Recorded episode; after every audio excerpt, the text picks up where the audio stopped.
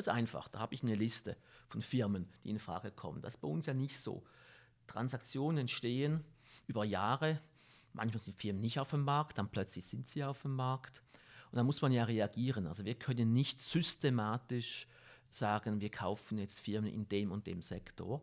Aber wir beginnen schon mit der Überlegung, was sind die Trends? Was sind die Megatrends, die relevant sind für uns? The CFO, ein Podcast der Universität St. Gallen mit Dirk Schäfer und Florian Hohmann.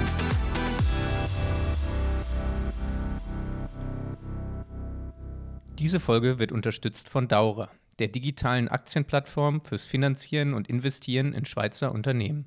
Ja, liebe Hörerinnen und Hörer, heute sind wir in unserem Podcast bei Daniel Fleig. Er ist Managing Partner von Capvis einem Private Equity Haus in der Schweiz. Da kommen wir dann gleich nochmal ganz in Ruhe zu. Nachdem wir also letzte Woche eine Gründerin haben zu Wort kommen lassen, die auf der Suche nach Geld ist, ist Daniel Fleig derjenige, der das Geld mit großen Händen ausschütten kann.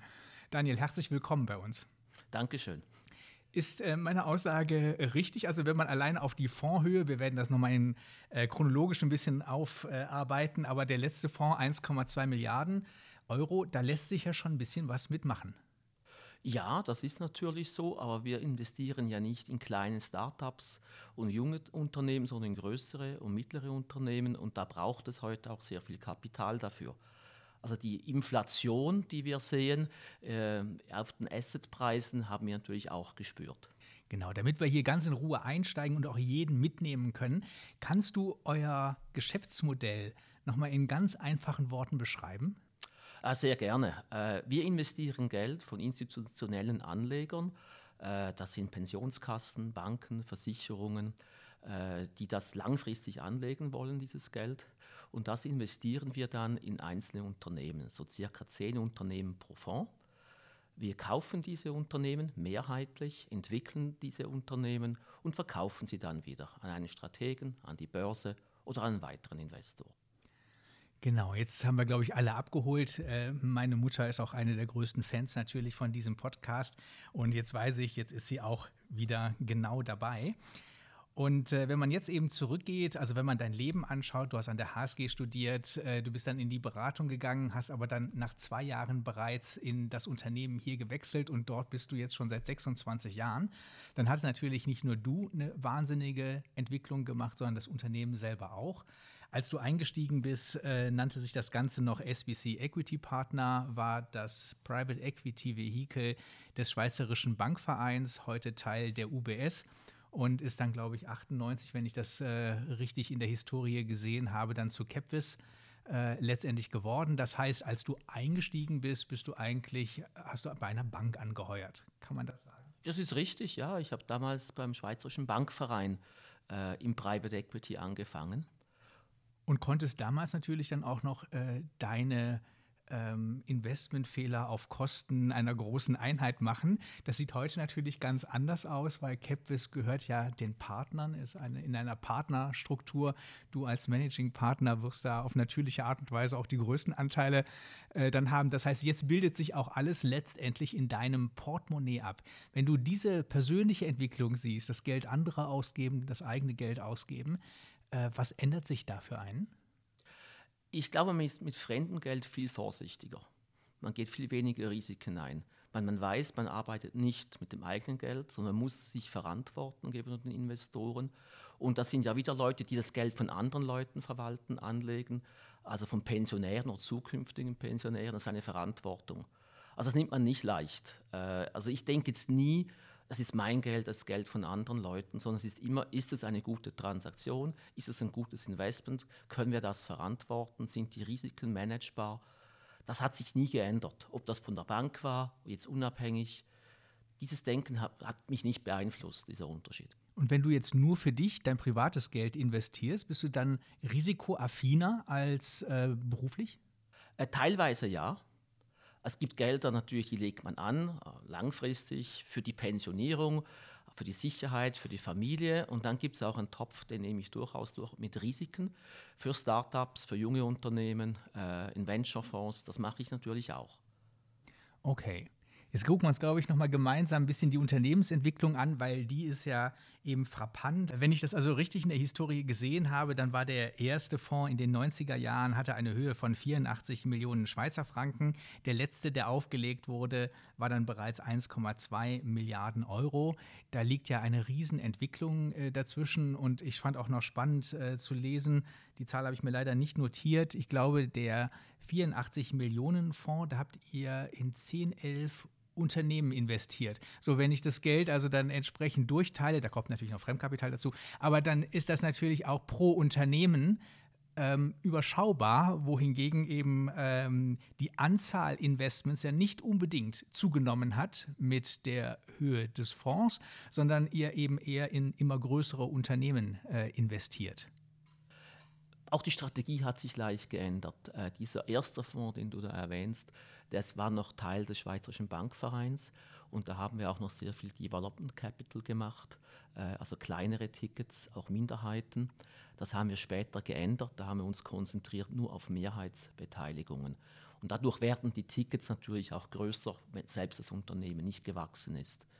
Das ist so, aber die Unternehmen sind auch größer geworden. Ich meine, die Wirtschaft ist gewachsen.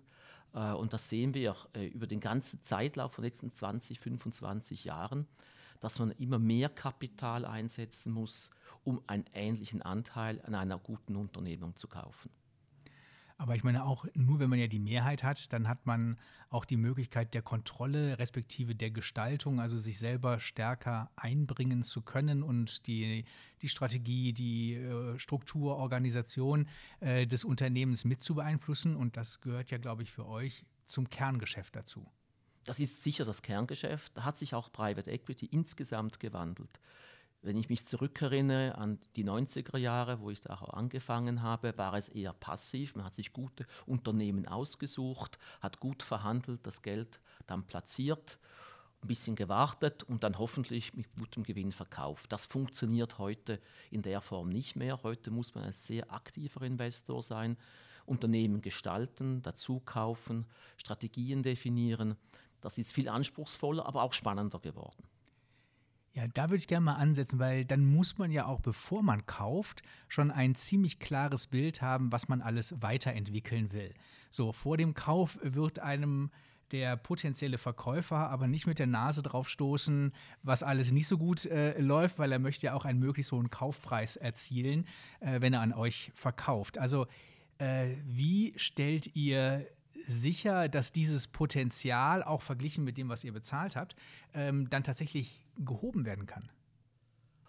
Oh, also eine schwierige Frage, äh, die ich gerne in mehreren Etappen antworten würde. Äh, ich meine, wir versuchen ja Unternehmen langfristig äh, zu entwickeln. Das heißt, wir verfolgen Unternehmen auch langfristig, bevor wir in investieren. Also viele Unternehmen, die bei uns heute im Portfolio sind, kennen wir schon viele Jahre, haben wir Kontakt mit dem Management, mit den Eigentümern und sehen natürlich, wie sich solche Unternehmen entwickeln. Also da entwickelt man ein Gefühl dafür. Und man hat auch Insights in die Branchen äh, man arbeitet mit Experten zusammen, sodass man auf einem sehr hohen Niveau bereits startet, wenn die Transaktion beginnt. Und dann muss man natürlich eine klassische Due Diligence machen. Da muss man sehr vieles abklopfen auf der Legal-Seite, der Tax-Seite, Financial und, und, und. Aber die Idee zum Unternehmen über die Entwicklung, die muss man eigentlich schon vorher mitbringen. Man kann das verifizieren in einer Due Diligence drin, aber nicht wirklich neu entwickeln. Und dann kommt die erste Phase, nachdem man gekauft hat. Und das ist eine sehr wichtige Phase. Wir sagen, das ist so ein erstes Jahr und man braucht ungefähr ein Jahr, bis man wirklich verstanden hat, was man gekauft hat. Also man kann vieles in der Due Diligence durchführen und ansehen. Aber wie eine Firma funktioniert, wie die Leute dort sind, wie die echten Abläufe sind, das braucht Zeit. Und diese Zeit, die nehmen wir uns auch mit dem Unternehmen zusammen, die Strategie nochmal neu zu erarbeiten. Da kommen unsere Ideen rein, die Ideen vom Management, von den Mitarbeitern, vielleicht von Alteigentümern. Und dann setzen wir das nochmal neu auf. Das ist eigentlich wie so ein bisschen vom Gas gehen nach der Transaktion. Ich vergleiche das immer mit dem Autofahren. Das finde ich ein gut schönes Beispiel. Wenn man auf der Rennstrecke ist, man geht mit Vollgas Richtung Kurve, dann wird richtig gebremst, Auto stabilisiert und dann kann man nach der Kurve wieder schön Gas geben, wenn man gerade die Reifen drauf hat. Und das ist beim Unternehmenskauf ähnlich. Man hat sehr viel Schwung am Anfang, kommt da rein, dann soll man etwas Pause machen, sich genau überlegen, was haben wir hier gekauft, was haben wir für Leute, wie funktioniert das Unternehmen. Und dann, wenn man sich einig ist, dann kann man wieder Gas geben. Das klingt ja wahnsinnig konsensorientiert. Ähm, ist das auch dann im Kauf, also in der Vorkaufphase, ein äh, wichtiger Aspekt zu schauen? Sind die ähm, wichtigsten Protagonisten im Management beispielsweise, die man auch jetzt nicht austauschen möchte, liegen die mit einem auf einer Wellenlänge? Also, dass man auch sagt, wir können menschlich gut miteinander, wir haben auch ein ähnliches Weltbild, ähm, wie wir die Dinge sehen. Sind das Aspekte, wo du sagst, das ähm, ist mindestens genauso wichtig wie eine Financial Due Diligence? Äh, wichtiger. Mhm. Würde ich sogar sagen. Financial Due Diligence kann man machen, kann man abhaken. Man weiß, wo die Risiken liegen. Man kann eine Ziffer dranhängen. Bei den Werten, bei den Menschen kann man das nicht. Und äh, wenn wir in unsere Historie zurückblicken und schauen, welche Transaktionen sind sehr gut gelaufen, manche weniger gut, woran lag es denn? Das war meistens war das Alignment mit Management und uns war das Problem oder eben auch die Stärke. Und ich glaube, das ist sehr, sehr wichtig, dass man mit den Leuten gut umgeht, dass man die versteht. Und da gibt es vielleicht auch mal Themen, wo man sagt, das passt nicht. Und da muss man die Entscheidung treffen, mache ich die Transaktion vielleicht trotzdem, im Wissen, dass ich dann vielleicht Management tauschen muss und Manager reinholen muss, die so denken, wie wir denken. Oder man lässt es dann eben sein. Und das ist manchmal oft so, dass wir sagen, das ist etwas, das passt dann nicht ins, zu uns. Da sind die Welten zu unterschiedlich. Dann bleibt man gute Kontakte, vielleicht nicht Freunde, aber sagt, okay, jeder geht seinen Weg. Wie lange, wenn man das überhaupt pauschal sagen kann, seid ihr denn mit Unternehmen in Kontakt und analysiert die Unternehmen, bevor ihr letztendlich wirklich entscheidet, in ein Unternehmen zu investieren? Oder ist das ganz unterschiedlich? Das ist extrem unterschiedlich. Es gibt Unternehmen, die kennen wir über 10, 15 Jahre und haben immer wieder mal Kontakt. Man ist natürlich nicht ständig im Kontakt, aber immer wieder im Kontakt. Und ja, man kennt sich, man diskutiert und dann kommt vielleicht eine Situation, wo eine Transaktion passt. Und dann kommt die intensive Phase der Due Diligence. Und die muss man, da muss man durch. Ich meine, wir brauchen die Berichte. Wir müssen ja eben äh, an unsere Investoren auch rapportieren und denen zeigen, dass wir alles sauber gemacht haben. Wir brauchen eine Bankfinanzierung. Die bekommen wir ja auch nur mit entsprechenden Due Diligence-Berichten. Und diese Phase dauert dann vielleicht vier, sechs Wochen.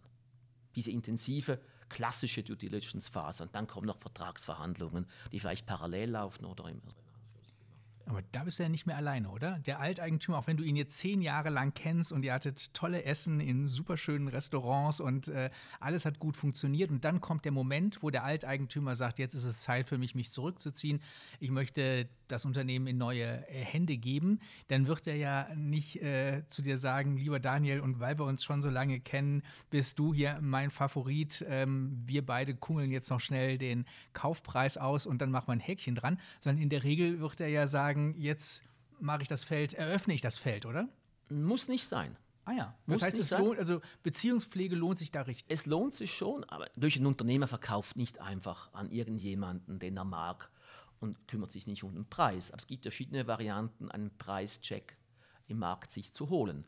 Er kann sich ja Berater holen, er kann mal mit zwei, dreien sprechen, mal abklopfen. Also es gibt ganz verschiedene Varianten. Äh, das wird auch in unterschiedlichen Ländern ganz unterschiedlich gehandhabt. Deutschland zum Beispiel ist ein sehr sag ich mal, organisierter Transaktionsmarkt. Da kommt die Investmentbank, Infomemo und dann sehr sauber nach einem Prozess. Italien läuft ganz anders. Italien, da spricht man direkt mit dem Unternehmer. Äh, der spricht mit drei, vieren, schaut mal, wie die sich so verhalten, wo der Preis liegt und dann entscheidet er, geht mit dem oder einem anderen. Also es ist unterschiedlich. Und auch in der Schweiz, also haben wir durchaus Transaktionen auch machen können wo wir eben die Leute überzeugt haben, dass das das beste Gesamtangebot ist. Es geht da nicht immer nur um den Preis. Viele wollen vielleicht auch dabei bleiben oder haben Mitarbeiter, die dabei bleiben. Die wollen ein Gesamtpaket sehen. Da ist der Preis immer wichtig, aber nicht das einzige Kriterium. Und ähm, was bei einer Financial Due Diligence wichtig ist, das können wir uns wahrscheinlich alle vorstellen, aber du hast ja gerade selbst gesagt, dass so diese das passende Management, die Soft-Faktoren fast wichtiger für euch sind. Gibt es da spezifische, äh, kann man diese Soft-Faktoren auch in harte Faktoren umwandeln und sagen, ihr achtet auf ein paar spezifische Dinge oder ist das eher wirklich jahrelange Gespräche, Netzwerken, die Leute kennen, ein Bauchgefühl, ob es passt oder nicht? Oder gibt es da ein paar Dinge, wo ihr wirklich auch darauf achtet, auch bei den Soft Skills und Soft Facts? Also wir haben sehr viel investiert in die Entwicklung unserer Soft Skills. Wir haben bei uns einen Head HR eingestellt, der sich darauf spezialisiert, eben Leute auch zu beurteilen. Wir arbeiten mit Psychologen zusammen, äh, mit spezialisierten Firmen, die sogenannte Organizational Due Diligence machen und uns helfen oder versuchen in dieser Phase ein besseres Gefühl für das Unternehmen und die Personen zu gewinnen. Aber es gibt nicht die Due Diligence, wo man sagen kann, jetzt schicke ich die ins Assessment Center, dann kriege ich einen Bericht. Sondern das ist ein Zusammenspiel in, aus den ganzen Gesprächen, die man hat, versucht man sich ein Bild zu erarbeiten und man hat dann Leute, Psychologen, die uns helfen, unsere Eindrücke auch richtig äh, zu verarbeiten und zu interpretieren. Und da sind die Eindrücke von allen wichtig. Also vom Junior bei uns, der mit Leuten spricht, bis zum Berater aus der Financial Due Diligence, der Eindrücke mitnimmt. Und so versuchen wir, diese gesamten Eindrücke zusammenzubringen, um dann ein Gefühl zu erhalten, was ist das für ein Management-Team, wie funktioniert die Organisation, mit wem haben wir es da zu tun. Und das sind wichtige Diskussionen, die wir intern im Team führen. Und die Psychologen und HR-Experten, die sind dann im Unternehmen, unterhalten sich mit dem Management-Team und versuchen da gewisse Dinge rauszufiltern. So muss ich mir das vorstellen. Ja, also die kommen mit, wenn eine Management-Präsentation stattfindet. Die stellen wir auch so vor. Äh, die spüren dann vielleicht Einzelgespräche, wenn das möglich ist. Das ist zum Teil natürlich sehr limitiert in einer Due Diligence. Und oft ist auch Beobachtung. Wie verhalten sich Leute in einem Meeting drin? Wie antworten sie? Auch wenn sie nicht antworten, wie reagieren sie, äh, wenn ein anderer, ein Kollege antwortet. Also das sind alles Beobachtungen, die wir natürlich notieren und am Schluss versuchen, ein Gesamtbild zusammenzubringen. Stößt du was manchmal auf ähm, Widerstand oder auch auf Angst von verschiedenen Mitarbeitenden? Weil wenn ich mir jetzt vorstelle, ich bin in einer Diskussionsrunde oder ich präsentiere gerade und ich weiß, da sitzen jetzt zwei Psychologen, die mich als Mensch irgendwie bewerten oder mich im Beruf zumindest bewerten, ähm, dann bin ich ja vielleicht gehemmt oder äh, möchte das gar nicht. Also ich glaube, wir sprechen ja da mit gestandenen, erfahrenen Managern. Die meisten haben schon mal irgendwelche Auswahlverfahren hinter sich, waren in Assessment Centers und, und so weiter. Also ich glaube, die Leute müssten drüber stehen. Also wenn sie da Angst haben, glaube ich, dann sind sie nicht in der richtigen Position sowieso. Und ähm, wie kommt ihr aber überhaupt auf eure Investitionsobjekte? Also überlegt ihr euch, was sind die Megatrends, ähm, von denen man sich viel versprechen kann? Also in dem Zusammenhang fällt mir natürlich auch eines eurer letzten Investments ein, Tertianum. Das ist eine ähm, Altersheim-Pflegeheim-Gruppe, wobei man, glaube ich, eher von Residenzen sprechen muss. Das ist ja, glaube ich, das höhere Segment. Nee, ist gemischt. Ist gemischt, ist ah, okay. Gemischt. Man alles. Ja, ja. Ähm, was natürlich auch, wo natürlich auch ein bisschen dahinter steckt, wir werden alle immer älter, statistisch gesehen. Und ähm, durch die gute Wirtschaftsentwicklung, die viele ja äh, mitnehmen, ist auch im Alter Geld vorhanden, was man dann eben auch wieder höherwertig einsetzen kann, um einen guten Lebensstandard äh, sich zu erhalten. Ist das so die Herangehensweise, also so ganz rational, was ist der Megatrend, den wollen wir gerne bedienen, was gibt es äh, für Unternehmen, die in diesem Trend sozusagen sich bewegen und dann gucken wir, welche Unternehmen lassen sich davon überhaupt kaufen. Ähm, ist das der Zugang? Äh, fast. Also das ist der Zugang, den man wählen würde, wenn ich am Aktienmarkt bin. Da kann ich sagen, was sind die Megatrends, welche interessieren mich. Dann analysiere ich in diesem Sektor, welche Firmen es gibt und dann kann ich kaufen oder verkaufen. Das ist einfach. Da habe ich eine Liste von Firmen, die in Frage kommen. Das ist bei uns ja nicht so. Transaktionen entstehen über Jahre. Manchmal sind Firmen nicht auf dem Markt, dann plötzlich sind sie auf dem Markt. Und da muss man ja reagieren. Also wir können nicht systematisch sagen, wir kaufen jetzt Firmen in dem und dem Sektor. Aber wir beginnen schon mit der Überlegung, was sind die Trends, was sind die Megatrends, die relevant sind für uns. Wir investieren in erster Linie im Dachraum, also Deutschland, Schweiz und Österreich, überlegen uns, welche Industrien sind dort besonders stark und profitieren von entsprechenden Megatrends. Das ist natürlich Alterung der Bevölkerung und Healthcare ein wichtiges Thema für uns, ist einer unserer Hauptinvestitionssektoren, aber natürlich auch Technologie äh, ist ganz wichtig, wodurch Deutschland und die Schweiz auch sehr führend sind, wenn es um industrielle Technologie geht. Auch dort haben wir ein Schwergewicht gebildet. Und dann das Thema Services, Software ist natürlich Wachstumsmarkt. Auch dort gibt es natürlich sehr attraktive Unternehmen. Das muss ein Zusammenspiel sein zwischen Trends, die wir sehen, aber natürlich auch Firmen, die verfügbar sind oder Branchen, die besonders stark sind in den Regionen, wo wir tätig sind. Wenn wir nochmal eben bei den Trends bleiben, also du sagst eben ähm, Alterung, Gesundheit ist der eine Trend. Was sind weitere Trends, die euch interessieren oder wo du sagst, ähm, das hat Potenzial? Äh, das ist sicher das ganze Thema 4.0 in der in Industrie, also die Automatisierung, Integration in der in Industrie. Äh, dort haben wir sehr viel gemacht. Äh, das natürlich auch die Schweiz und Deutschland sind da sehr führende Länder. Äh, das sehen wir natürlich als sicher großen Trend und alles, was in Richtung äh, ESG-Label geht, also Nachhaltigkeit, Unternehmen, die auf Energiesparen ausgerichtet sind, die neue Technologien bringen. Wir sind überzeugt, dass Innovation, Forschung die Lösung ist, eben auch für diese Probleme und dort wollen wir auch investieren. Ich glaube, Nachhaltigkeit gucken wir uns noch mal ganz in Ruhe an. Da haben wir im Vorfeld auch schon äh, wirklich uns für interessiert. Ich habe äh, eine Überschrift gefunden äh, beim Googlen, als ich geschaut habe, was es so alles über dich gibt, äh, aus der FAZ. Da stand eben, äh, Capvis setzt auf Asien und Konsum. Das war die äh, große Überschrift. Und dann habe ich äh, gedacht, wow, jetzt wird's aber die Welt steht euch offen und nicht mehr Dachregion und so weiter. Ich habe dann glücklicherweise den Artikel auch gelesen und dann kam natürlich tatsächlich auch raus, nein, es sind die Dachunternehmen, die eben vor allen Dingen nach Asien gehen wollen. Und ähm, du hast ja da auch eben erläutert äh, im Interview mit dem Journalisten, dass du eben sagst, das wird der größte Markt, weil eben auch in Asien sich äh, Länder zusammengeschlossen haben, um eine Freihandelszone zu gründen. Und da sagst du, wird in der Zukunft auch beim Thema Konsum äh, die Musik richtig spielen. Also brauchen wir Unternehmen, die ähm, dort eben Beziehungen haben, Geschäftsbeziehungen haben und ähnliches. Wenn man dann selber so eine Überschrift liest, die ja leicht misleading ist, ehrlich gesagt, ja. Capvis setzt auf Asien und Konsum und jetzt eben hört, wie du gerade deine Megatrends beschrieben hast, dann denkt man, Moment, das sind ja wie zwei verschiedene Welten. Äh, wenn du dann so eine Überschrift liest, was, was denkst du dann? Ja, da war ich auch überrascht. Ich hatte den Artikel, durfte ich vorher lesen, aber nicht den Titel. Und der Titel wird ja oft, oder die Überschrift wird ja nicht vom Journalisten gesetzt, sondern vom Redaktor nachher oder vom, vom Team. Und dann stand das da und dachte, oh, das war aber nicht die Meinung. Ich wollte über Asien reden, weil Asien sehr wichtig ist für uns, für unsere Unternehmen. Und natürlich der Konsum in Asien, äh, die Mittelschicht, die wächst und da kann man sich ein Stück davon abschneiden. Mit unterschiedlichen Produkten, unterschiedlichen äh, Firmen.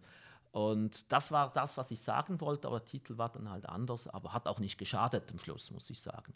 Ähm, nee, also ich meine, wenn du sagst, eben ist es auch wichtig, dass man eben Beziehungen aufbaut, eben mit Unternehmen und so weiter, dann muss man ja auch eben guter Netzwerker sein und auch auf äh, dem relevanten Parkett mitspielen, mittanzen. Ähm, also erstmal Leute kennenlernen, gucken, was passt, äh, dann eine Beziehung aufbauen. Nicht jeder hat vielleicht auch Lust darauf. Dann äh, sortiert sich das wieder äh, so ein bisschen. Das sind ja so diese langfristigen Dinge, um dann tatsächlich das auf den Boden zu bringen, was man eben vorher formuliert hat, als ich möchte bei diesem Megatrend dabei sein.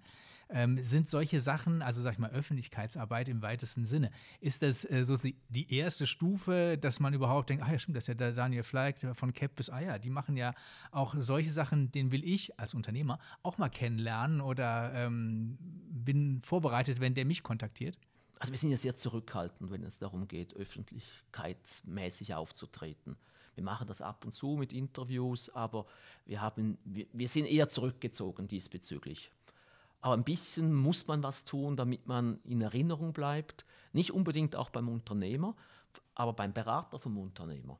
Weil der ist ja wieder da und sagt, mit wem soll er denn reden, wer kommt in Frage. Also es ist schon so, dass wir versuchen, mit den relevanten Zielgruppen in Kontakt zu sein, zu kommunizieren. Da kann mal ein Artikel in einer FAZ oder einer Börsenzeitung gut sein, sehr hilfreich sein, aber sonst sind es die direkten Kontakte, die wir pflegen mit dem entsprechenden Netzwerk. Okay, und dann kommen wir jetzt mal zum großen Thema Nachhaltigkeit, oder? Das hat uns ja auch im Vorfeld eigentlich interessiert. Ja, ich weiß nicht, ob es so ein großes Thema ist, aber weil du es ja äh, gerade schon angesprochen hast, ist es auf jeden Fall was, ähm, wo ich nochmal nachhaken wollte, weil es ja eben ein Trendthema ist. Auf eurer Website steht auch, dass euch die ESG-Ratings besonders wichtig sind bei Investments. Und ähm, der erste Punkt, gerade auch nach deinen Ausführungen, ähm, den ich mich gefragt habe, ist, ist das was, weil ihr der Meinung seid, dass es auch langfristig für die Zukunft ähm, gut geratete ESG-Unternehmen einfach finanziell besser performen werden? Oder ist das was, was von Seiten eurer Investoren auch kommt, die euch sagen, dass auch aus Imagegründen ein ESG-Rating wichtig ist und nachhaltige Investitionen immer wichtiger werden? Oder woher kommt der Fokus, den ja nicht nur ihr habt, sondern viele Investmenthäuser mittlerweile haben?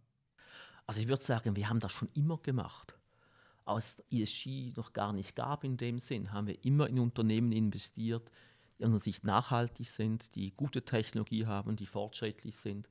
Äh, das ist immer ESG äh, aus unserer Sicht. Und wenn man in gute Unternehmen im deutschsprachigen Raum investiert, kann man davon ausgehen, dass die sauber geführt sind, dass da keine Schweinereien gemacht werden. Also das ist mal das, was kann wir man immer davon ausgehen, echt? In der Regel schon. Es gibt Ausnahmen. Okay. Es gibt Ausnahmen, da schaut man auch drauf und das unterbindet man auch. Wir hatten auch Themen in der Vergangenheit, wo wir in der Due Diligence festgestellt haben, dass da eben Exporte passieren in bestimmte Länder, wo man noch hm, etwas nachhelfen musste. Solche Sachen haben wir da auch komplett dann abgestellt. Da Anfang, wir haben das immer so gemacht, also schon vor 20 Jahren. Äh, deshalb, ESG ist für uns nicht neu. Ich sage, wir rapportieren es neu.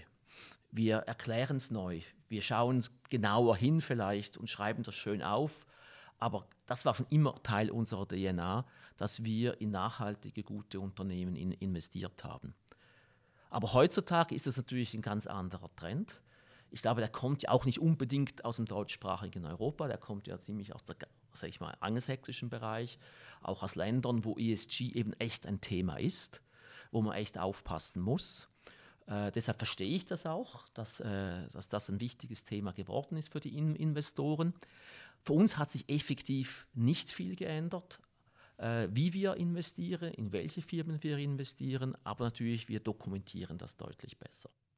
Wie, würdest du denn Nachhaltigkeit konkret definieren bei Investments? Auch schon früher, jetzt äh, außerhalb vom ESG-Rating.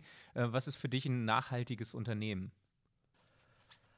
Das nachhaltig heißt für mich zukunftsgerichtet dass diese Produkte, diese Leistung, diesen Service äh, nachhaltig nachgefragt wird.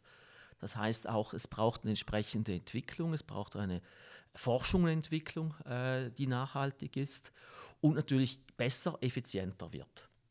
Und das ist das, was Nachhaltigkeit im Ende auch ausmacht. Und wenn das ein Unternehmen tut, dann ist es auch erfolgreich. Finanziell. Aber ich sehe hier nicht einen großen Unterschied zwischen einem finanziellen Erfolg und einer Nachhaltigkeit, weil äh, der finanzielle Erfolg kann kurzfristig vielleicht da sein, ohne Nachhaltigkeit, aber langfristig kann er ja nicht da sein. Und das hat man ja auch in der HSG gelernt, in entsprechenden Modellen, die wir auswendig lernen durften. Und das, glaube ich, ist auch so, wird manchmal ein bisschen vergessen. Aber das ist ja dann Nachhaltigkeit vor allen Dingen im Sinne von, ähm, dass man eine Kontinuität hat, also dass das Unternehmen sich zukunftsgerichtet ähm, ausrichtet und eben schaut, dass immer genügend investiert wird, in die richtigen Bereiche hinein investiert wird, wo zukünftig auch Potenziale sind, dass man Geschäftsmodelle kontinuierlich weiterentwickelt, nicht stehen bleibt und sich überholen lässt ähm, und ähnliche Dinge. Und wenn man das äh, Thema Nachhaltigkeit ähm, in einen anderen Zusammenhang nimmt, nämlich eben wir sollen mit weniger Ressourcen wirtschaften können, um eben auf den Klimawandel besser einzahlen zu können, um unsere äh, Unternehmensmodelle nachhaltiger auf, die, auf den Ressourcenverbrauch hin auszurichten. Ist das bei euch auch Thema oder sagst du das eher weniger? Doch, doch, absolut ein wichtiges Thema. Da kommt ja auch die Innovation rein. Also wenn ich an Maschinen äh, Fabriken denke oder wenn ich an Teile denke, die in Autos reingehen, auch dort geht es wieder darum, dass die Autos effizienter werden. Das muss ja nicht gleich unbedingt ein Elektroauto sein, es sind auch sonst effiziente Autos, wenn mit Leichtgewicht zum Beispiel gearbeitet wird.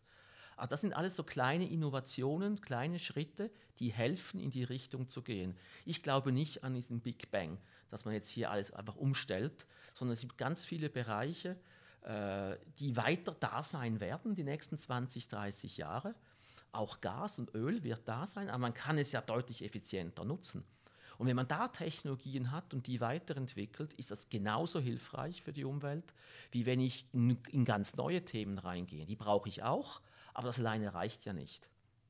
Aber was hältst du denn eben von dem Wechsel auf Elektromobilität? Weil das ist ja mehr oder weniger ein Big Bang, wenn jetzt eben Unternehmen wie VW, wie Daimler, äh, die ganz anders groß geworden sind, jetzt sagen, ab 2030 beispielsweise ähm, werden wir nur noch Elektroautos äh, entwickeln, also dieses nur noch. Ja?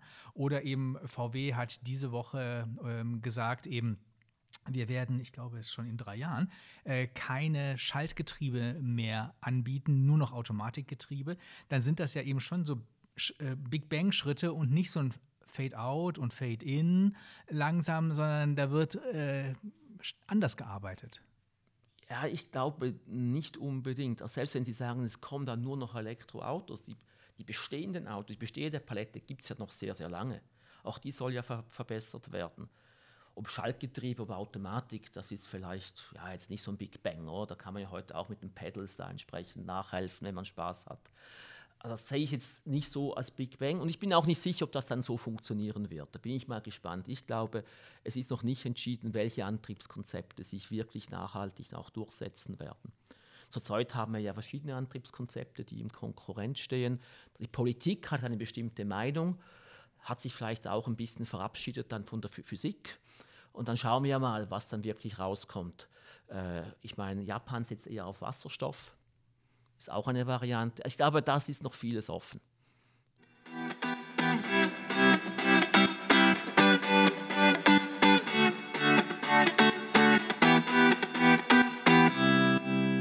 Werbung. So ein kurzer Werbeeinschub, weil es gerade so gut passt, denn wie ja mittlerweile wahrscheinlich alle wissen, ist unser aktueller Staffelpartner die Daura.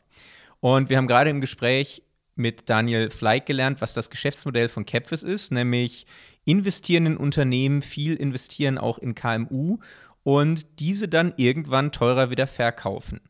Und die Daura ist ja eine digitale Aktienplattform fürs Finanzieren und Investieren in Schweizer KMU.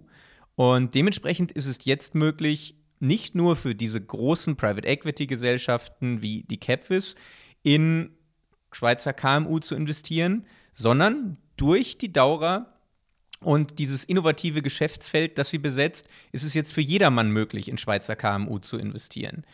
Jeder von uns kann eine Aktie an einem Schweizer KMU kaufen über die Plattform der Dauer, über die KMU, die dort registriert sind. Und wir können alle zu Investoren werden. Und dementsprechend ist die Dauer da sehr innovativ unterwegs und ermöglicht uns allen als Aktionäre Zugang zu neuen Investitionsmöglichkeiten, die wir bisher nur hatten. Schaut doch mal gerne nach auf www.daura.ch. Werbung Ende. Wenn ihr dann jetzt ein Unternehmen gekauft habt, Daniel, ähm, dann ähm, würden ja die Vorgespräche auch viel nur in einem sehr begrenzten Rahmen abgelaufen sein, um eben auch ähm, Geheimhaltung und ähnliche Pflichten erfüllen zu können. So, jetzt ist der Deal abgeschlossen.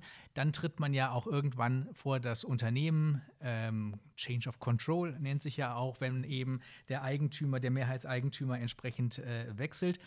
Und ähm, dann ähm, es gucken ja alle Augen auf einen. So, jetzt ist natürlich ähm, Private Equity nicht nur positiv besetzt. Also wir denken jetzt mal mehr an die angelsächsischen Unternehmen, die gerne gekauft und filetiert haben, um eben den Mehrwert äh, herauszuholen, was aus Mitarbeitersicht dann vielleicht nicht unbedingt die präferierte Variante ist. Das heißt, wenn ihr dann vors Unternehmen tretet, was ist dann eure Botschaft? Also ich glaube, diese Geschichten, die stimmen zum großen Teil natürlich nicht, die speziell in Deutschland erzählt werden, über Filetieren, diese Heuschrecken, dieses unmögliche Wort von Herrn Müntefering. Äh, also ich glaube, das war nie richtig, auch nicht bei den Angelsachsen. Ich will die ja gar nicht irgendwie in Schutz nehmen hier. Das äh, sind ja unsere Konkurrenten. Wir arbeiten auch ein bisschen anders, etwas konsensorientierter, wie wir früher hier festgestellt haben. Ähm, aber ich glaube, ja, es gibt eine Angst vor Private Equity, speziell im deutschsprachigen Raum. Das ist in anderen Ländern viel weniger verbreitet. Und ja, man stellt sich vor, klar, man geht dahin, man zeigt, dass man auch normale Menschen sind. Und äh, ich, das ist nichts Spezielles daran. Du wirst ja dann als erstes gefragt, was du für Ziele mit dem Unternehmen hast, oder? Äh, die Frage kommt sehr früh, das ist so. Die kommt vielleicht auch von den Gewerkschaften. Und wenn man als Schweizer auf deutsche Gewerkschaften trifft, dann ist da so ein bisschen äh, Abtasten gefragt, weil deutsche Gewerkschafter, die denken immer, die Schweizer, die, Die arbeiten nicht gerne zusammen mit den Gewerkschaften, das kennen die nicht. Da kann man sie auch beruhigen, äh, dass man das schon viel, oft viel und oft gemacht hat. Äh, ich meine, wir investieren in Unternehmen, weil wir es entwickeln wollen, weil wir Wachstumschancen sehen. Und das ist die Message, die rausgeht in erster Linie. Also wir kaufen keine Unternehmen, wo wir nicht die Chancen sehen nach vorne. Genau, und dieses Wachstum könnte ich mir vorstellen, bei den Betriebsräten, bei den Gewerkschaften äh, besteht dann die Angst, dass das auf Kosten der Mitarbeiter ist. Also dass die Optimierungen dort eben auch ansetzen, weil natürlich auch in vielen Unternehmen der Personalaufwand eine der größten Positionen in der Erfolgsrechnung ist, äh, dass man also dann eben die Klientel, die so ein Betriebsrat, so eine Gewerkschaft äh, dann letztendlich hat, ähm, dann am wenigsten gut behandelt, um am Ende diesen Erfolg, den man da anstrebt, dann vorweisen zu können. Ich habe das nie so als Graben gesehen. Das gab es ab und zu, wenn man mit bestimmten Gewerkschaftern zu tun hatte. Aber ich habe auch andere erlebt, auch Betriebsräte, die sehr im Interesse des Unternehmens gedacht haben, äh, die auch das Gespräch mit uns gesucht haben, auch darauf hingewiesen haben, wo es nicht rund läuft, wo es zu viele Leute hat, habe ich auch gehört. Oder dass da vielleicht nicht der richtige Drive drin ist. Also da gibt es alles. Also ich habe da durchs Band vieles erlebt. Ich würde das nicht irgendwie in einen Topf werfen. Aber ich glaube, man muss authentisch sein, man muss ehrlich sein. Es ist klar, wir verlangen Leistung. Wir wollen auch nach vorne und das ist das Beste, was im Unternehmen passieren kann und auch für die Arbeitsplätze. Und wenn du jetzt so eben mit der Schweizer Brille, wir haben in der Schweiz ja häufig noch die 42-Stunden-Woche, die in Verträgen festgeschrieben wird, in Deutschland dann teilweise die 35-Stunden-Woche. Das sind sieben Stunden pro Woche, äh, die da jetzt in Anführungszeichen weniger gearbeitet wird. Ähm, schmerzt dich das oder sagst du, eigentlich spielt das gar nicht so eine große Rolle? Ich meine, die Frage ist, was kostet die produktive Stunde im Unternehmen? Das ist die relevante Frage am Schluss. Und nicht, wie viele Stunden jetzt gearbeitet wird mit einem entsprechenden äh, Vertrag, sondern wie wird das organisiert. In der Regel sind Schweizer Unternehmen etwas effizienter wie deutsche. Das ist schon unsere Erkenntnis. Aber das ist halt so, ist ein Teil, äh, wie man arbeitet. Es gibt andere Länder, gibt es andere Regeln. Das ist Teil der Berücksichtigung, äh, die wir haben, wenn wir in ein Unternehmen investieren.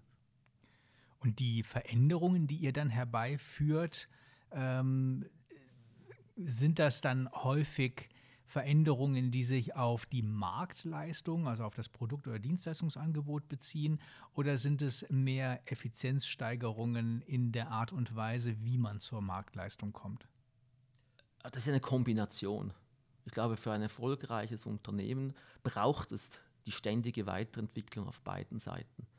Neue Ideen, neue Märkte, ja, aber die auch die Produkte, die Leistung effizienter äh, herzustellen das ist notwendig. Man ist in Konkurrenz, man ist in globaler Konkurrenz. Und wer das eine oder das andere verschläft, hat über kurz oder lang ein Problem.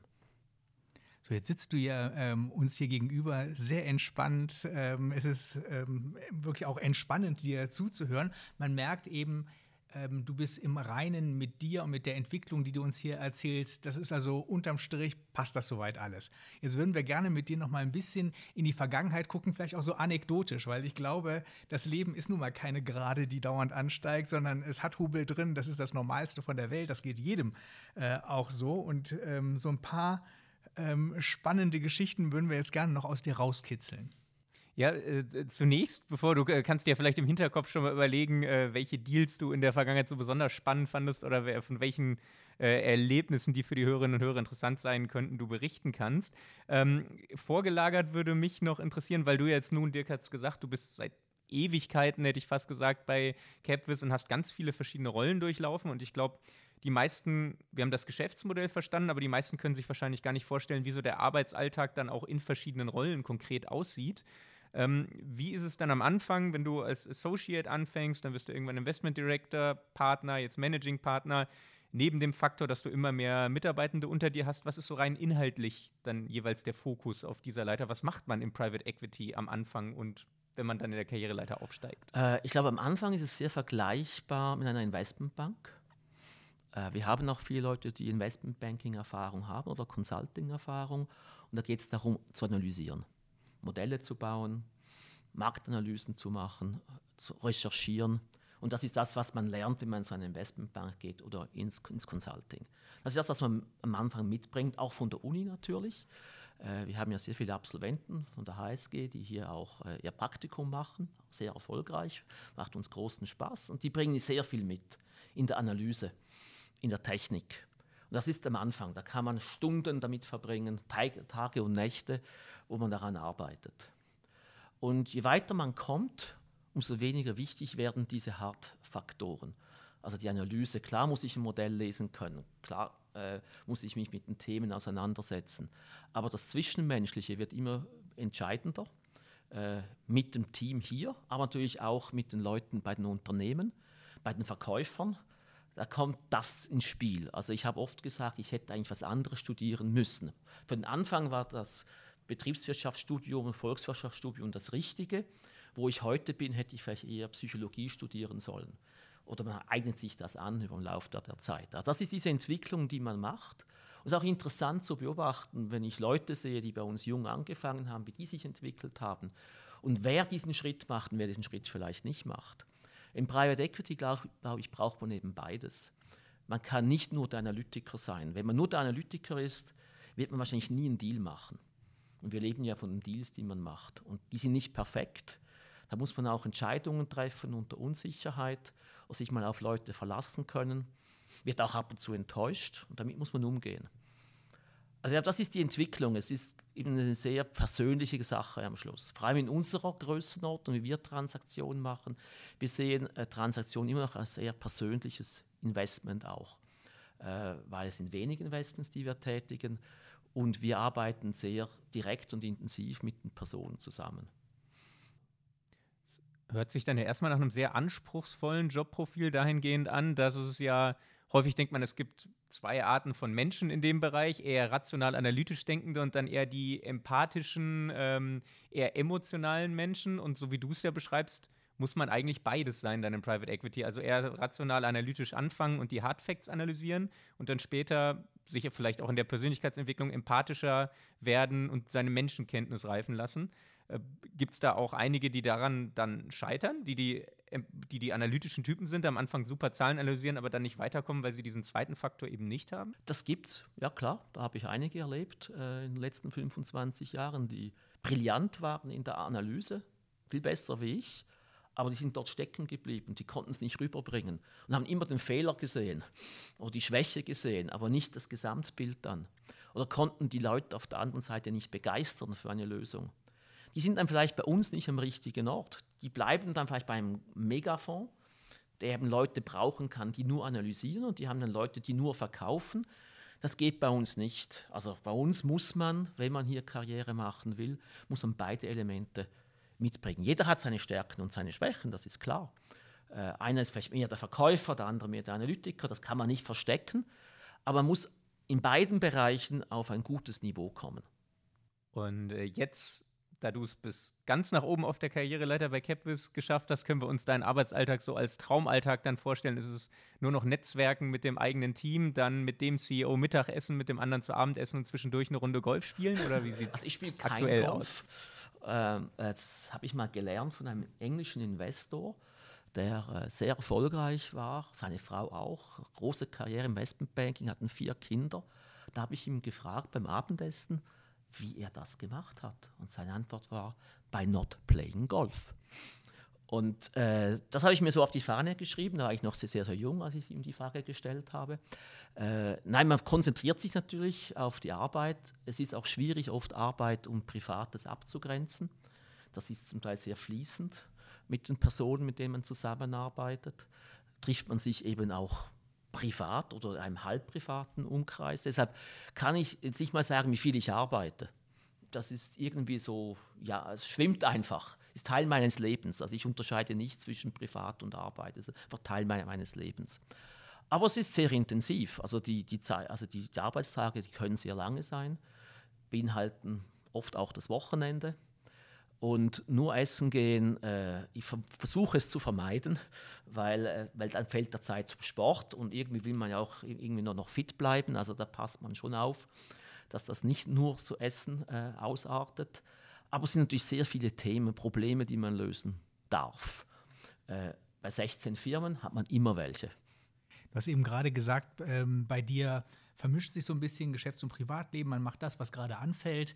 Ähm, du hast eben gesagt, als du über die ähm, Analysten gesprochen hast, eben man kann da sehr viel analysieren und äh, sich äh, tags und nachts äh, hinein vertiefen. Nimmst du da eigentlich eine Veränderung wahr in den letzten 25 äh, Jahren? Man spricht ja von Generation Y, dass eben dieses Gleichgewicht äh, heute anders ähm, in den Werten verankert wird, als das äh, früher der Fall war, dass äh, man auch sehr stark sinngetrieben, Purpose in, als Schlagwort äh, ist. Äh, nimmst du also bei jungen, hochtalentierten Leuten da eine andere Haltung wahr als vielleicht vor 25 Jahren?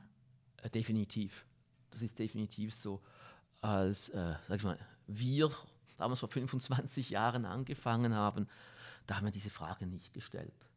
Da wollten wir arbeiten, da wollten wir vorankommen, wollten wir Geld verdienen, wollten wir Karriere machen, haben Tag und Nacht gearbeitet und haben nicht nach dem Sinn groß gefragt.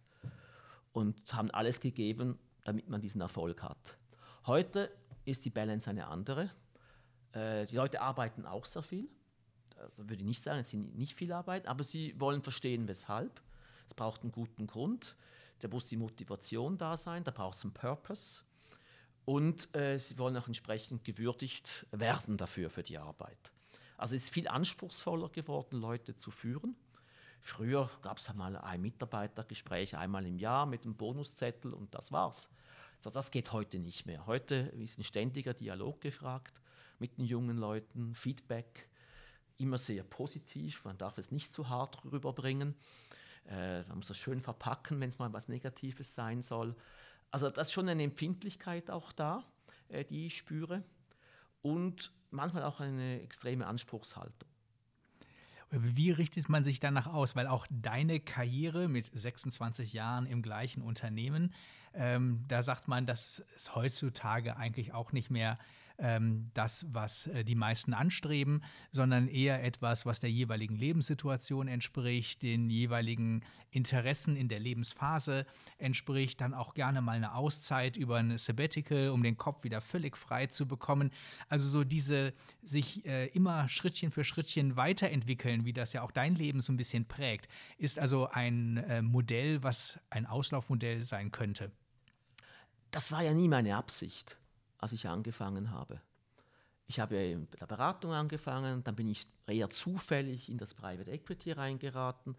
Damals kannte man den Namen noch gar nicht. Äh, ich habe mich ein bisschen auseinandergesetzt, bin da reingeraten, habe damals gesagt, ja, ich versuche es mal. Ich war noch jung, wenn es nicht klappt, dann mache ich halt wieder was anderes.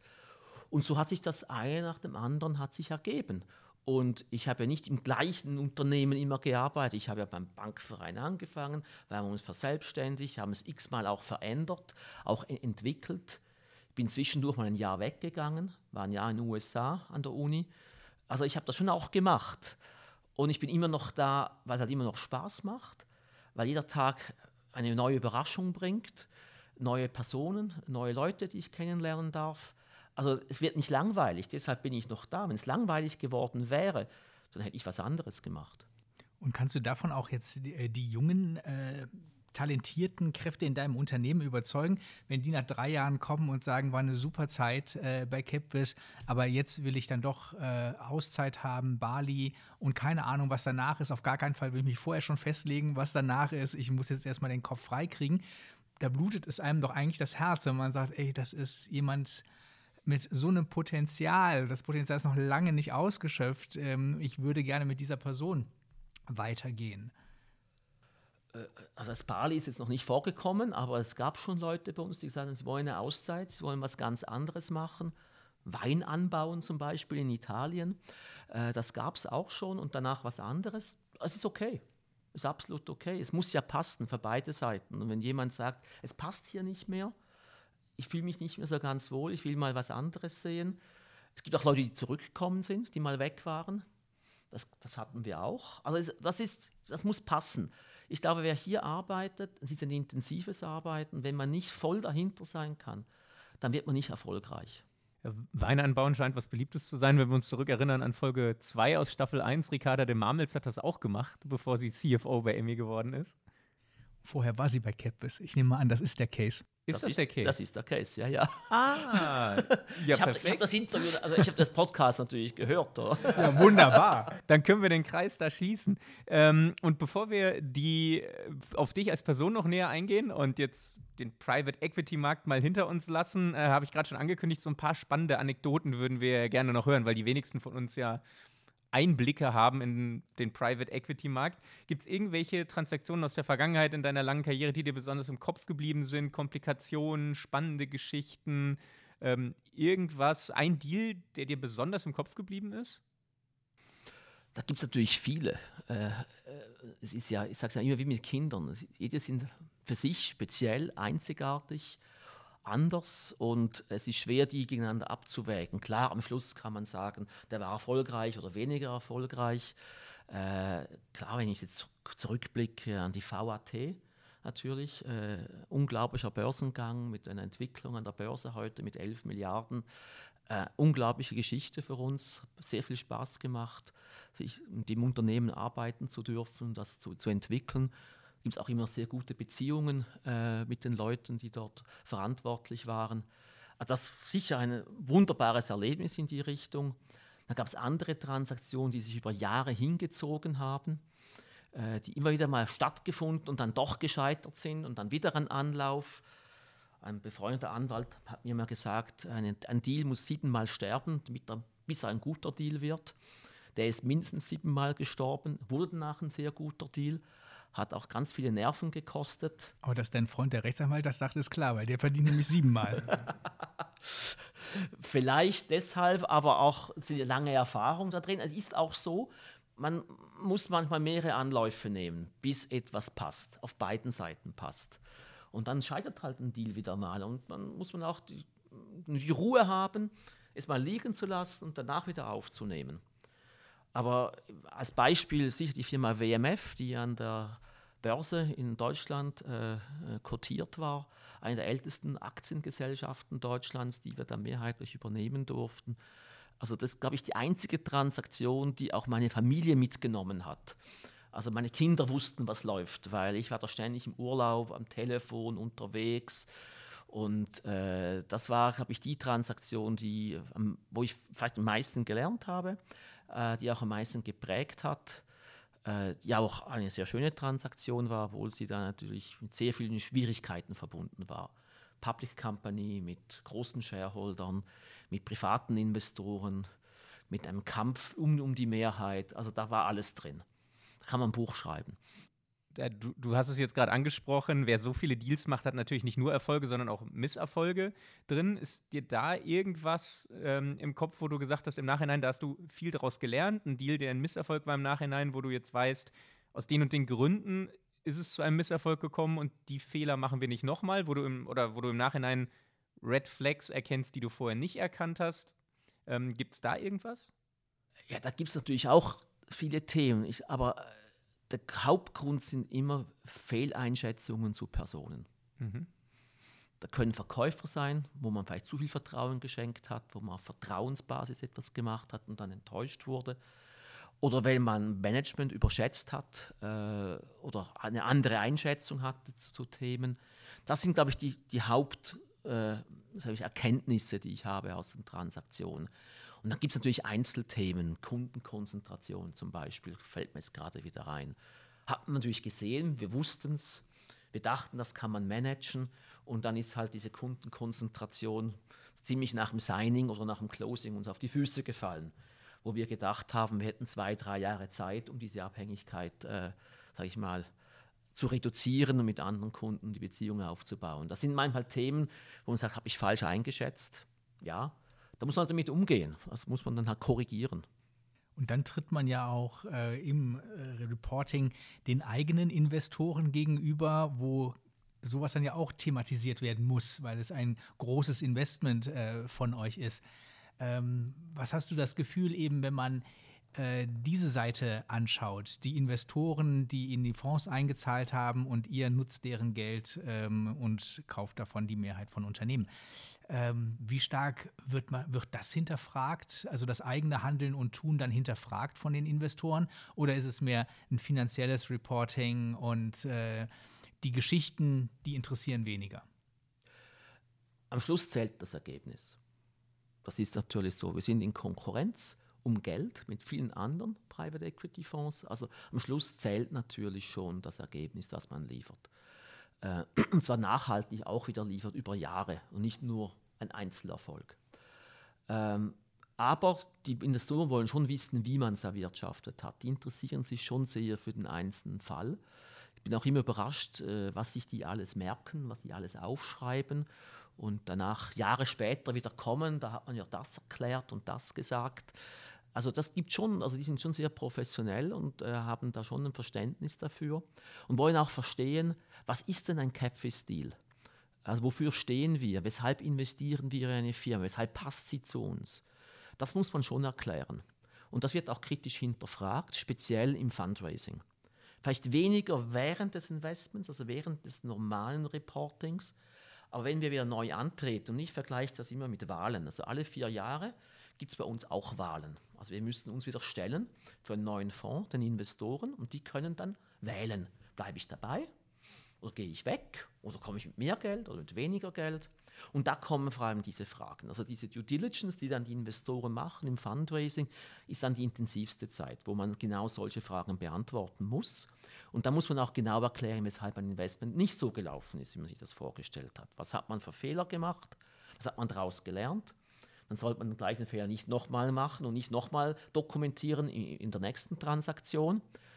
Aber wie gesagt, es ist immer anders, die Situation ist immer anders. Ich, ich glaube, es ist immer sehr schwierig, aus einem Fehler oder aus einer Dealperspektive generelle Regeln abzuleiten. Es gibt ganz wenige, aber das abzuleiten, was beim einen funktioniert hat, muss beim anderen nicht funktionieren. Das sieht bei Managementbüchern. Da liest man ja auch immer über die erfolgreichen Unternehmen, mit welchen Systemen und was sie gearbeitet haben. Aber man liest nie, die mit dem gleichen System gearbeitet haben und nicht erfolgreich waren. So ist es bei Deals auch. Und jetzt, du sprichst ja von deinen Investoren, das sind bei euch ja eben institutionelle Investoren, Pensionskassen, Versicherungsgesellschaften, sehr viel. Wie wichtig ist, dass ähm, die auch eine homogene Gruppe bilden äh, von ihren Interessen her? Ähm, sagst du das per se, weil eben unterm Strich muss es stimmen?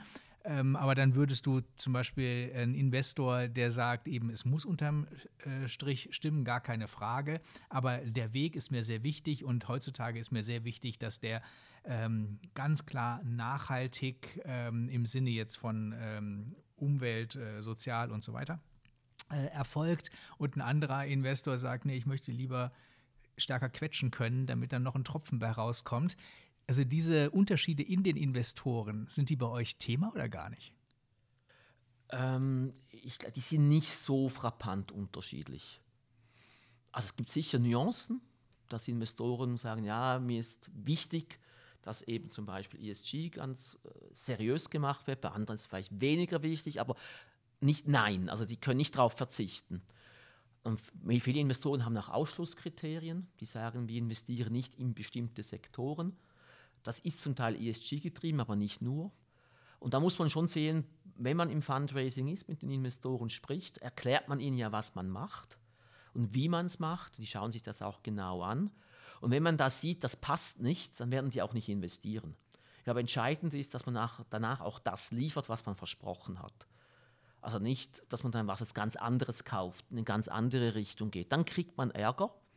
Aber solange man sagt, das war mein Pitch, das war unsere Strategie und ich habe sie nachher auch umgesetzt, dann ist es okay. Es gibt ab und zu auch Investoren, die sagen, ja, das passt uns nicht mehr. Ich erinnere mich, dass als wir gesagt haben, wir machen auch Transaktionen in Italien, weil wir es einen sehr attraktiven Markt finden. Es gibt hervorragende Unternehmen in Italien in unserer Größenordnung, sehr vergleichbar mit der Schweiz und Deutschland. Da hatten wir einen Investor, der hat gesagt, ah, wenn ihr jetzt Italien macht, dann passt das für uns nicht. Dann haben die verkauft. Ist okay. Für uns war es richtig, nach Italien zu gehen. Und der mochte Italien nicht und hat er gesagt, dann gebe ich halt meinen Commitment, verkaufe ich einen. Was ist eigentlich schwieriger, ähm, die Suche nach Investoren, um einen Fonds überhaupt zu füllen oder eben die Suche nach Investitionsobjekten, um das Geld wieder auszugeben? Äh, das schwankt. Da gibt es immer Phasen. Und meistens ist es so, wenn es einfach ist, Geld zu finden, ist es schwierig, gute Deals zu machen und umgekehrt. Okay, das ist ja übel, ne? Das braucht man eben dann die Spannung. Das muss man dann versuchen. Man hat ja auch etwas Zeit, oder? Man muss ja nicht das ganze Geld auf einmal ausgeben, wenn man es bekommt, sondern man sollte es ja über den Lauf des Fonds, über die vier, fünf Jahre, nach Möglichkeit kontinuierlich ausgeben. Dann hat man diese Schwankungen ein bisschen weg. Aber es ist natürlich so, wenn viel Geld da ist, äh, sind die Preise hoch, ist, die, ist der Konkurrenzkampf hoch im Markt, dementsprechend die Risiken größer und tendenziell die, die Returns tiefer. Also aktuell befinden wir uns in der Zeit, wo ihr recht leicht Geld einsammeln könnt, aber es schwierig ist, passende Investments zu finden. Es ist schwierig, gute Investments zu tätigen momentan, das würde ich so sehen. Es, es läuft sehr viel am Markt, der Markt ist sehr aktiv, die Preise sind sehr, sehr hoch. Das ist das eine. Und das andere ist, die Leute sind bereit, sehr große Risiken einzugehen. Also das ist ein bisschen so, sieht man ja auch an den Public-Märkten, die Leute gehen enorme Risiken ein für ein bisschen Rendite. Und das sehen wir auch im Private Equity Markt, dass die Leute nicht nur sehr viel zahlen, sondern eben auch bereit sind, Risiken zu schlucken, äh, die wir vielleicht nicht nehmen würden oder in der Vergangenheit man die nicht genommen hätte. Ein, ein Aspekt der, der, Risikoabbildung ist ja auch die Frage, wenn ihr jetzt äh, den Fonds habt, also diese 1,2 Milliarden beispielsweise, dann ist das ja gleichzusetzen mit dem Eigenkapital, was ihr dann in Unternehmen einsetzt. Dazu kommt eine Fremdfinanzierung. Ähm, wie geleveraged seid ihr? Also was ist sozusagen, habt ihr da ein Verhältnis, das ihr zum Beispiel sagt, ähm, bei einem Unternehmenskauf soll 30 ähm, Prozent das Eigenkapital ausmachen und dazu nehmen wir dann 70 Prozent äh, Fremdkapital. Das ist unser Capvis Way of äh, Finanzierung. Ähm, oder ist das sehr unterschiedlich? Das ist sehr unterschiedlich, äh, weil die Investment Cases auch sehr unterschiedlich sind oder die Profile der Firmen sehr unterschiedlich. Wenn ich eine Firma habe, die wie ein Tanker dasteht, Cashflows generiert, sehr planbar mit langfristigen Verträgen, dann kann ich einen höheren Leverage fahren. Wenn ich natürlich ein Wachstumsunternehmen habe mit neuen Märkten, dann fahre ich vielleicht ohne Leverage. Also wir haben Unternehmen mit null Leverage und solche mit etwa 50 Prozent. Das ist so die, heutzutage eher die Obergrenze. Es war früher mal 70 bis 80 Prozent, habe ich auch erlebt.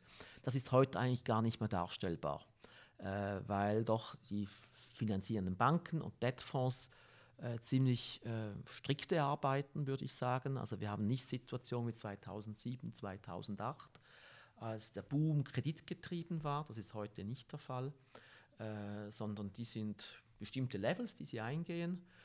Die Preise sind wahrscheinlich höher wie 2007, äh, aber das ist alles Equity. Also wir haben heute einen Equity-Boom und keinen Debt-Boom. Und man hat halt relativ viel Eigenkapital in den Transaktionen drin. Das gibt Stabilität. Also es ist unwahrscheinlich, dass die Transaktionen dann entsprechend schlecht laufen. Aber natürlich, Ups das Upside ist natürlich auch etwas begrenzter, wenn ich mit sehr viel Eigenkapital einsteige. Okay, das heißt also, die Banken sind selber nicht mehr so risikohungrig in der Finanzierung, weil sie könnten ja dann auch mit euch mehr Geld verdienen, weil 50 Prozent ist ja schon fast konservativ zu nennen, oder? Äh, Im heutigen Marktumfeld ist das, was man bekommt, sinnvollerweise. Äh, oft ist es auch weniger, weil die Preise sehr hoch sind. Und, aber die Banken oder die Debtfonds sind auf dem Level unterwegs. Es gibt dann natürlich noch Zwischenformen mit Mezzanin und Super Senior. Da kann man noch ein bisschen mehr machen. Aber diese Extremwerte, die wir 2007 oder so gesehen haben, die gibt es momentan, zumindest in Europa nicht. So, und dann neben den Investoren investiert ihr als Partnerkreis von äh, Capvis ja auch eigenes Geld, wenn ihr ein Unternehmen äh, übernehmt. Ähm, wie habt ihr das äh, intern geregelt? Also investiert da jeder die gleiche Summe oder wird dann immer gefragt, wer hat Lust auf wie viel oder wie müssen wir uns sowas vorstellen? Nein, wir sind Investor in den Fonds.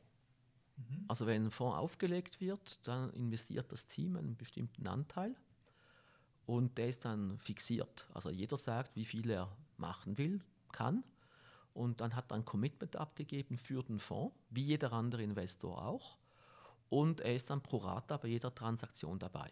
Also es ist kein Cherry-Picking oder das ist mein Deal, da mache ich mehr, das gibt es nicht, sondern man hat x Prozent als Team und darin gibt es noch eine Aufteilung und so ist die Diskussion erledigt.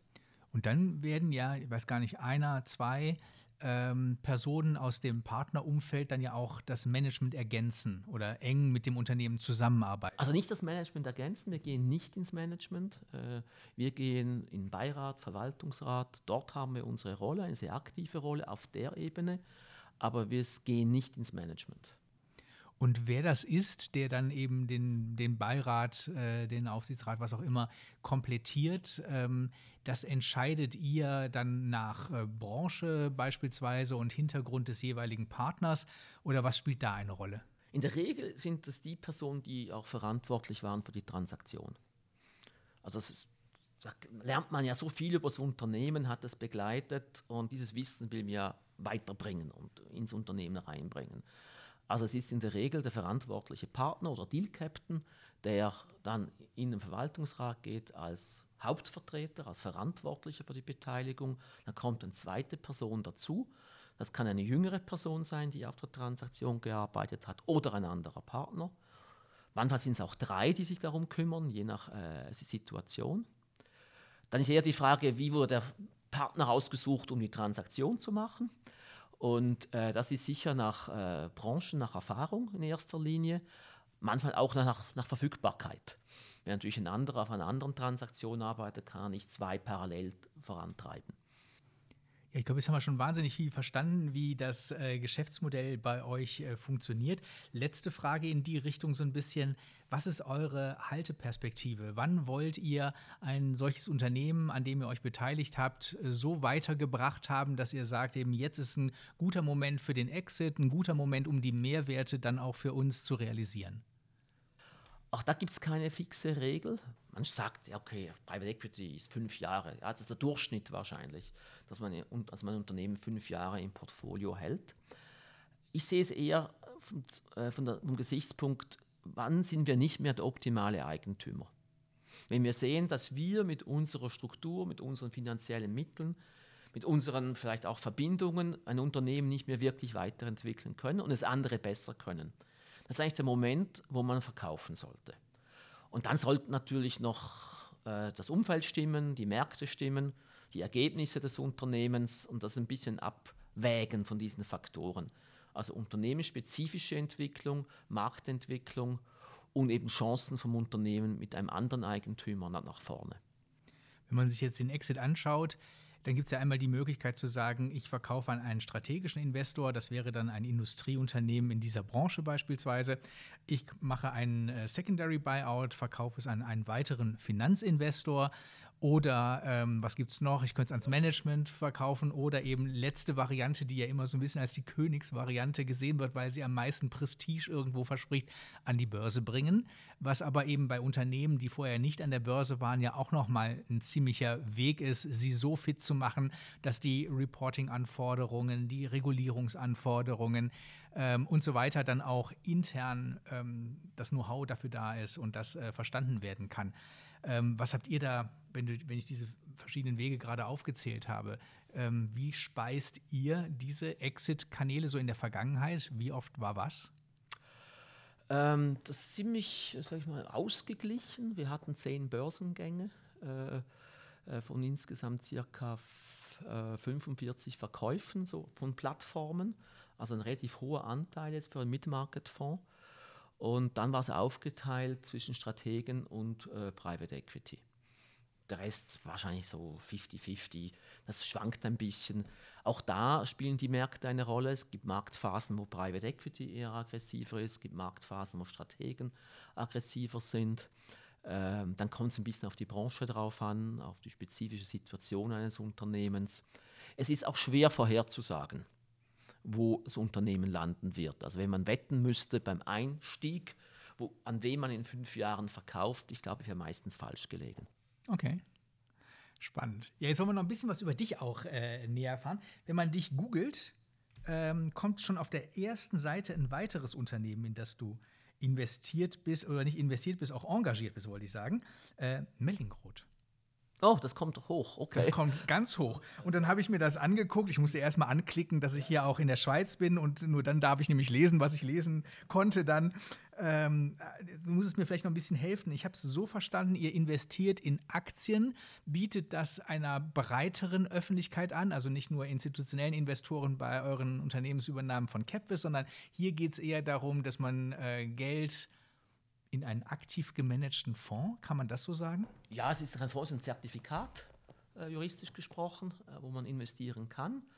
Das, das ist entstanden mit Freunden zusammen als Idee, das zu, zu entwickeln.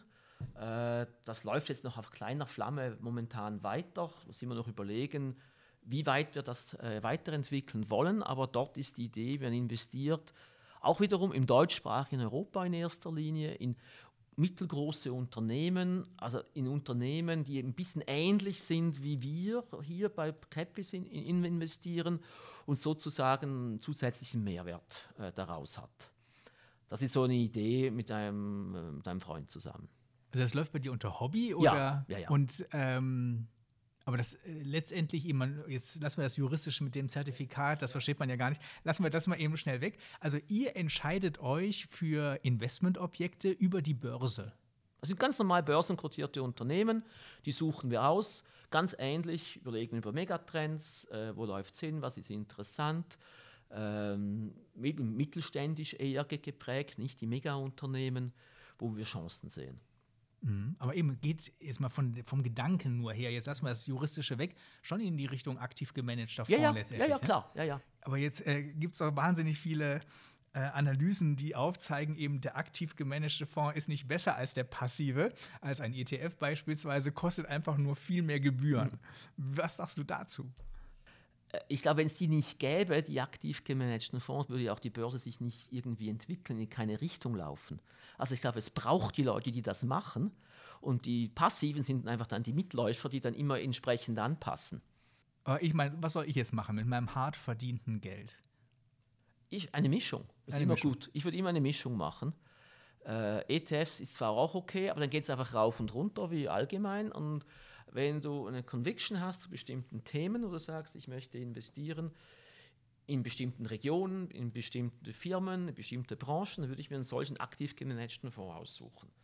Und da hat man die Chance, mehr zu verdienen.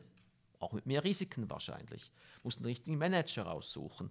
Aber wenn es die nicht gäbe, würde die Börse ja gar nichts machen. Einfach nur rauf und runter mit dem Geld, das rein und raus fließt. Wäre ja auch langweilig. Okay, also das heißt, du sorgst für Action wir, also nicht wir, generell sorgt man da ein bisschen für Action und ich glaube, das ist auch, ich finde es eine interessante Überlegung, äh, auch äh, intellektuell, weil wie, wenn wir Firmen kaufen, haben wir ja viel Zeit, eben sechs Wochen, dicke Berichte, Analysen, alles sehr im Detail. Und an der Börse muss man mit ganz anderen Überlegungen Aktien aussuchen. Und diese Überlegungen helfen auch wiederum im Private Equity ab und zu mal Abstand zu gewinnen von all diesen vielen Details, die man erfährt und nochmal zu sagen, ja, passt das irgendwie ins Gesamtbild? Und das ist für mich eine gute Übung, diese zwei Flughöhen äh, zu behalten. Wir haben jetzt gelernt, was du in deiner Rolle bei Capvis machst. Ähm, wir haben gehört, dass du noch anderweitig privat auch äh, engagiert bist mit Investments. Ähm, und im Vorgespräch hast du auch gesagt, dass du teilweise ähm, im Startup-Umfeld auch tätig bist. Was davon, was planst du, hast du eine Vision davon, was du machen willst die nächsten fünf bis zehn Jahre? Ist Capvis bis, bis zur Rente Capvis, weil du schon so lange dabei bist? Hast du viele private Projekte, die du dann vorantreiben willst? Hast du irgendeinen Plan, was die nächsten Jahre, ähm, wo dein Fokus liegen soll? Ich habe mal beim anderen Interview, schon lange her, äh, habe mich auch mal diese Frage gestellt. Da war ich noch viel, viel jünger. Da habe ich gesagt, ja, mit 50 würde ich gerne was anderes tun. Damals war 50 noch weit weg. Äh, jetzt bin ich über 50 und ich mache es immer noch. Und ich werde es auch noch eine ganze Zeit lang tun. Also solange das hier Spaß macht, solange wir erfolgreich sind und einen Spaß zusammen haben, äh, werde ich das weitertreiben wollen mit meinen äh, Kollegen hier. Äh, und dann irgendwann mich mal zurückziehen, also schrittweise. Und dann vielleicht andere Themen gewinnen dann mehr Gewicht. Mhm. Und ähm, weil das ein Markt ist, worüber wir jetzt auch schon viel gesprochen haben. Wir haben in der letzten Podcast-Folge mit einem Startup gesprochen. Wir haben schon mal mit Carol Ackermann hier gesprochen, die Angel-Investorin ist. Ähm, ist das ein Markt, den du auch, den Startup-Markt, den du privat besonders interessant findest, was, was du ausbauen willst in der Zukunft oder wo du schon sehr aktiv bist? Oder wie, wie, wie sieht es da aus? Also ich bin nicht sehr aktiv, ich habe die Zeit dazu nicht, aber ich schaue mir immer wieder mal Themen an und wenn ich dann die Leute kenne, Vertrauen gefasst habe und natürlich auch das Thema ein bisschen beurteilen kann, dann mache ich auch mal ein kleineres Investment in ein Startup oder eben auch einen Startup-Fonds. Das werde ich einfach weiter nebenbei tun auch als Diversifikation. Also ich, ich bin ein Freund von Diversifikation in unterschiedlichsten Gebieten und da gehört das auch dazu. Und da ist auch noch ein Spaßfaktor dabei, ist auch ein Hobbyfaktor dabei. Also es ist schön, wenn man mit ein bisschen Geld Hobby betreiben kann. Man kann ja anderes tun, um Geld zu verlieren mit Hobbys. Und da ist dann vielleicht noch die Chance, dass man auch noch was gewinnt dabei und es hat noch, hat noch Spaß gemacht. Ja, wieso nicht? Und ist es bei dem Hobby bei dir ähnlich wie bei Capvis Investmententscheidungen, dass du sagst, auch bei einem Startup ist mir das Management-Team, das Gründerteam ist der Hauptfaktor, warum ich investieren würde? Also die Faktoren überwiegen oder sind es dann doch eher die, das konkrete Umfeld, in dem sich das Startup bewegt, der Markt, weil es ein Wachstumsmarkt ist, weil es ein Trendmarkt ist oder worauf schaust du da? Äh, beides. Also ich meine, du, du brauchst einen Trend, du brauchst das Wachstum, du brauchst die gute Idee da drin, aber dann brauchst du auch die Leute. Und die müssen gut sein und vertrauenswürdig. Und das ist ganz wichtig. Also das Vertrauen, das muss man gewinnen in diese Leute. Deshalb braucht es auch Zeit, bis man da rein äh, investieren kann. Weil am Schluss, meine, es läuft nie alles so einfach und gerade. Und dann braucht man Leute, denen man vertrauen kann, dass sie auch in schwierigen Situationen dann zum Unternehmen stehen und äh, für die Investoren auch da sind.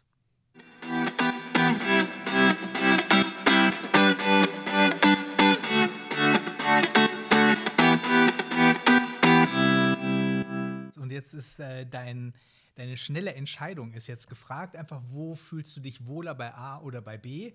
Einfach mal so aus dem äh, Bauch raus würden wir da starten. Im fließenden Wechsel fange ich einfach mal an. Äh, wenn wir im New Normal wieder angekommen sind, Management-Meetings lieber wieder in Präsenz oder gestreamt? Na, Präsenz. Lieber Stadtbummel oder Joggen am See? Joggen am See, ganz klar. Lieblingslektüre privat? Eher Analystenberichte oder Börsenbriefe oder so etwas oder Fiction? Äh, weder noch.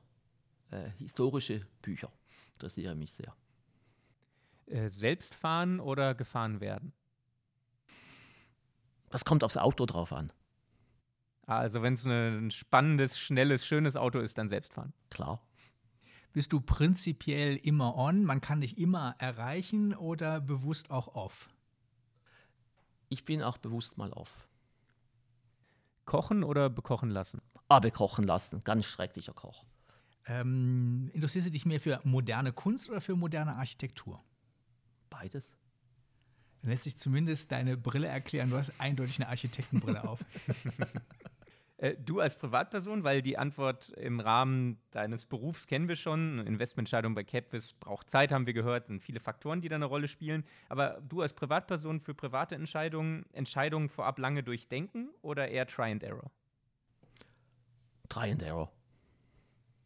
Findest du, Gendern unterstützt die Inklusion oder Gendern ist Humbug? Humbug. Bitcoin oder Gold? Gold. Wunderbar, das ist doch eine super letzte Antwort. Ähm, das heißt, wir müssen uns das auch ein bisschen bei dir äh, zu Hause so vorstellen, du hast wie äh, Dagobert Duck einen Raum, wo du in Gold eintauchen kannst? Nein, den habe ich natürlich nicht. Aber es war die Auswahl zwischen Bitcoin und Gold. Ich würde wahrscheinlich ganz was anderes kaufen. Ah, und wo, was wäre das? Äh, Kunst zum Beispiel mhm. und gute Firmen. Kunst und gute Firmen. Dann wünschen wir auf dem Weg, dass du da auch äh, die super Balance zwischen diesen zwei Aspekten gewinnst. Viel Erfolg weiterhin. Es hat äh, Freude gemacht und vor allen Dingen nehmen wir mit, dass eben trotz des höchstwahrscheinlich ja schon relativ anspruchsvollen und auch äh, stressigen Umfeldes ähm, man trotzdem sehr gechillt äh, so durchs Leben kommen kann, weil das ist der Eindruck, den du ähm, auf hervorragende Art und Weise vermittelst. Vielen Dank. Ich danke auch ganz herzlichen Dank. Dankeschön. Meet the CFO, ein Podcast der Universität St. Gallen mit Dirk Schäfer und Florian Hohmann.